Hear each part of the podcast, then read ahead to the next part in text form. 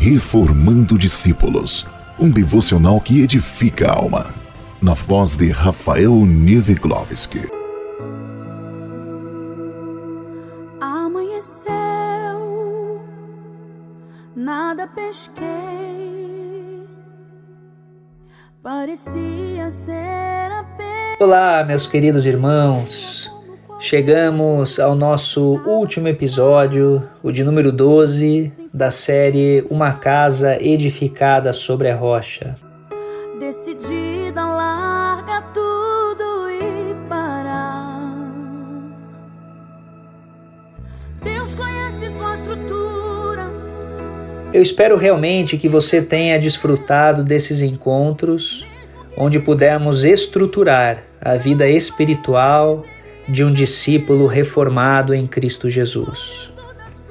E nesse contexto da entrega das chaves da casa, é importante entender e colocar no nosso coração o exercício do discipulado, ou seja, aprender e ensinar a seguir e obedecer a Jesus.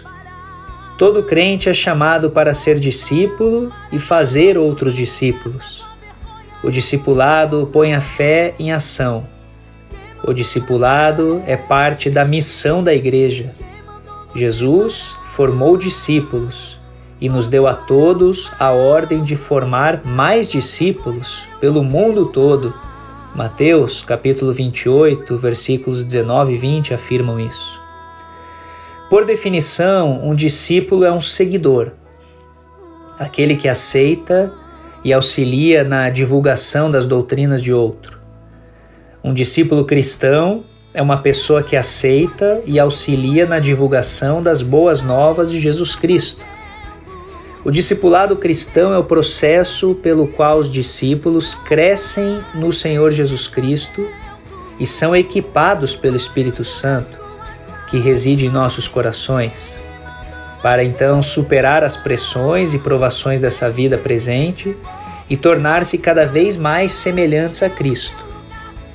Esse processo exige que os crentes respondam ao impulso do Espírito Santo para examinar seus pensamentos, palavras e ações e compare-os com a palavra de Deus. Isso requer que estejamos na palavra diariamente, estudando, orando e obedecendo. Além disso, sempre devemos estar prontos para dar testemunho do motivo da esperança que está dentro de nós e para discipular os outros e andar em seu caminho. De acordo com a, Escritura, ser um discípulo cristão envolve um crescimento pessoal, caracterizado pelo seguinte: primeiro ponto, colocar Jesus em primeiro lugar em todas as coisas. Marcos capítulo 8, 34 a 38. O discípulo de Cristo precisa ser separado do mundo, nosso foco deve estar no Senhor e agradá-lo em todas as áreas de nossa vida. Devemos nos livrar do egocentrismo e assumir uma vida centrada em Cristo. Segundo ponto, seguir os ensinamentos de Jesus. Leia João capítulo 8, 31 e 32. Devemos ser filhos obedientes e praticantes da palavra. A obediência é o teste supremo da fé em Deus. E Jesus é o exemplo perfeito da obediência, pois ele viveu uma vida na terra de completa obediência ao Pai, até o ponto da morte. Terceiro item é a frutificação. Leia depois João, capítulo 15, dos versos 5 ao 8. O nosso dever não se trata de produzir frutos. O nosso dever se trata de permanecer em Cristo e se o fizermos, o Espírito Santo produzirá o fruto, e esse fruto é o resultado da nossa obediência. À medida que nos tornamos mais obedientes ao Senhor e aprendemos a caminhar em seus caminhos, nossas vidas mudarão. A maior mudança ocorrerá em nossos corações, e esse transbordamento resultará em uma nova conduta de pensamentos, palavras e ações, representativa dessa mudança. A mudança que buscamos é feita de dentro para fora, através do poder do Espírito Santo. não é algo que possamos conjurar sozinhos. O quarto ponto é o amor por outros discípulos. Vale a leitura em João, capítulo 13, versos 34 e 35. A Bíblia ensina que o amor por outros crentes é a prova de que somos membros da família de Deus. O amor é definido e elaborado em 1 Coríntios 13, de 1 a 13. Esses versículos nos mostram que o amor não é uma emoção, é ação. Devemos fazer algo e nos envolver no processo. Além disso, somos instruídos a pensar mais nos outros do que em nós mesmos e a cuidar dos seus interesses. O versículo seguinte, eh, em Filipenses, no capítulo 2, versículos 3 a 5, resume realmente o que devemos fazer quando se trata de tudo na vida. Versículo 5 diz: Tende em vós o mesmo sentimento que houve também em Cristo Jesus. Que exemplo perfeito ele é para nós quando há tudo que devemos fazer em nossa caminhada cristã. O quinto item seria o evangelismo, fazendo outros discípulos. Né?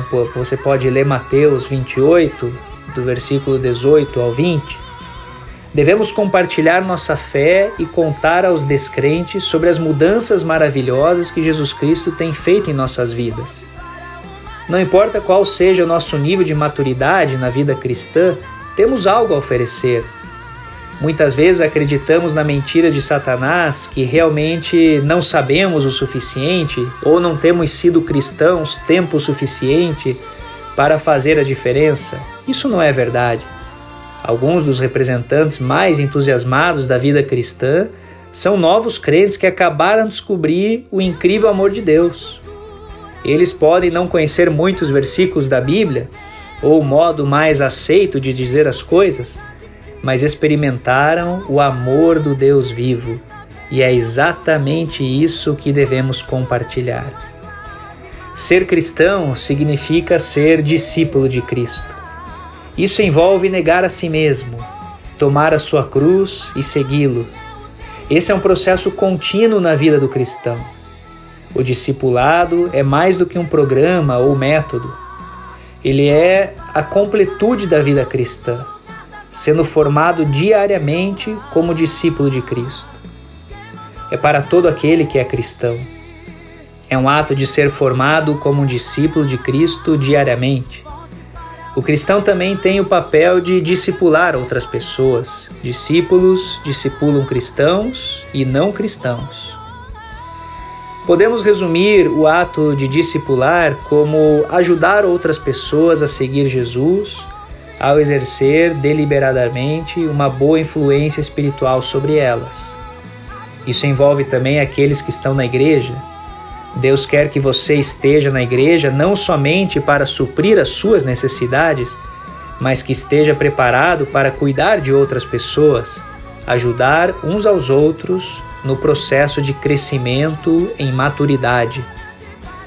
No Antigo Testamento, nós encontramos exemplos de discipulado. Observe em Deuteronômio, capítulo 6, versículos 6 e 7, como Deus atribui aos pais a responsabilidade de nutrir e conduzir a maturidade de seus filhos por meio da palavra.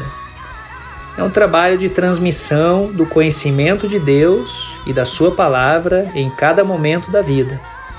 Também encontramos outros exemplos de discipulado, Moisés treinando Josué para sucedê-lo, como Eli fez com Samuel e Elias com Eliseu.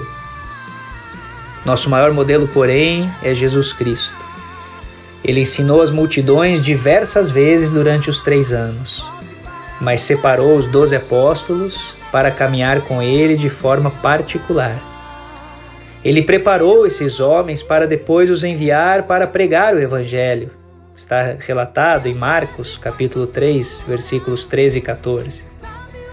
Podemos ver esse tipo de relacionamento entre o apóstolo Paulo e Timóteo. Paulo desejava que Timóteo estivesse com ele, viajasse com ele e se unisse a ele na obra do reino. Timóteo estava sendo preparado e no futuro deveria preparar outros homens a serem discipuladores. Não pense que você é maduro o suficiente para não querer ser discipulado. Todo crente precisa ser discipulado e deve discipular outros. A igreja é um ótimo campo para o desenvolvimento dessa maturidade. Isso envolve ter a atitude de ensinar, corrigir, servir como modelo, amar e agir com humildade. Que grande oportunidade Deus nos dá de caminharmos juntos para crescer a cada dia mais em maturidade enquanto esperamos o dia de Cristo. Que privilégio temos em desfrutar dessa comunhão. Já para aqueles que não são cristãos, devemos pregar o Evangelho, para que o Senhor seja conhecido por eles e assim adorado, exaltado, para que eles também um dia sejam discípulos de Cristo. O objetivo do discipulado bíblico é levar as pessoas a conhecerem a salvação que está em Jesus Cristo. E a partir daí, essas pessoas também serem discípulas e seguidoras do Senhor Jesus. No ditado popular, é ovelha gerando ovelha. Isso acontece através da nossa vivência do Evangelho, da nossa pregação da palavra de Deus e do nosso acompanhamento dessas pessoas após elas serem alcançadas pela salvação do nosso Deus. Caminhamos junto delas, ajudando-as a andar assim como o Mestre deseja. Esse é o grande objetivo do discipulado. Entendo que essa é a última recomendação que podemos viver e entregar como a base de uma casa edificada sobre a rocha. E para terminar, esse devocional, essa série de 12 episódios, eu quero orar com você e pedir a Deus que nos ilumine, pedir a Deus que nos faça crentes cada dia mais fiéis, pedir a Deus que derrame das suas bênçãos sobre nós, para que, como filhos que somos do Rei, possamos assim realizar a sua plena vontade cumprir o seu propósito e ser reconhecidos como discípulos, adoradores, verdadeiros, reformados e prontos para realizar essa grande comissão. Feche os seus olhos e faça essa oração junto comigo. Pai eterno, eu quero te dar graças por essas doze semanas onde pude contemplar a riqueza do teu amor e da tua palavra pela minha vida. O meu maior desejo é cumprir fielmente a missão de discípulo de Jesus.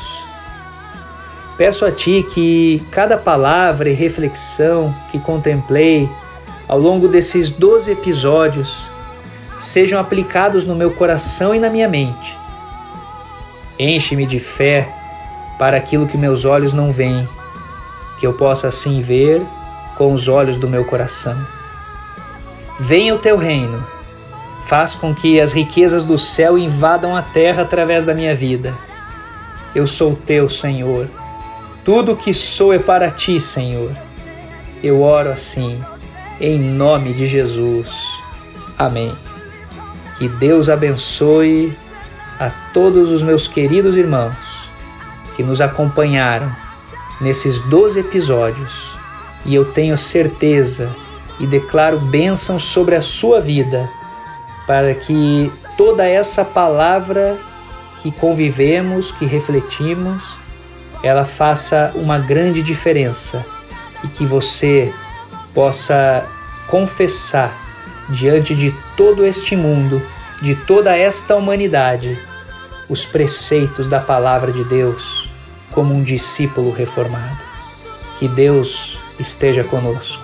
A paz do Senhor Jesus.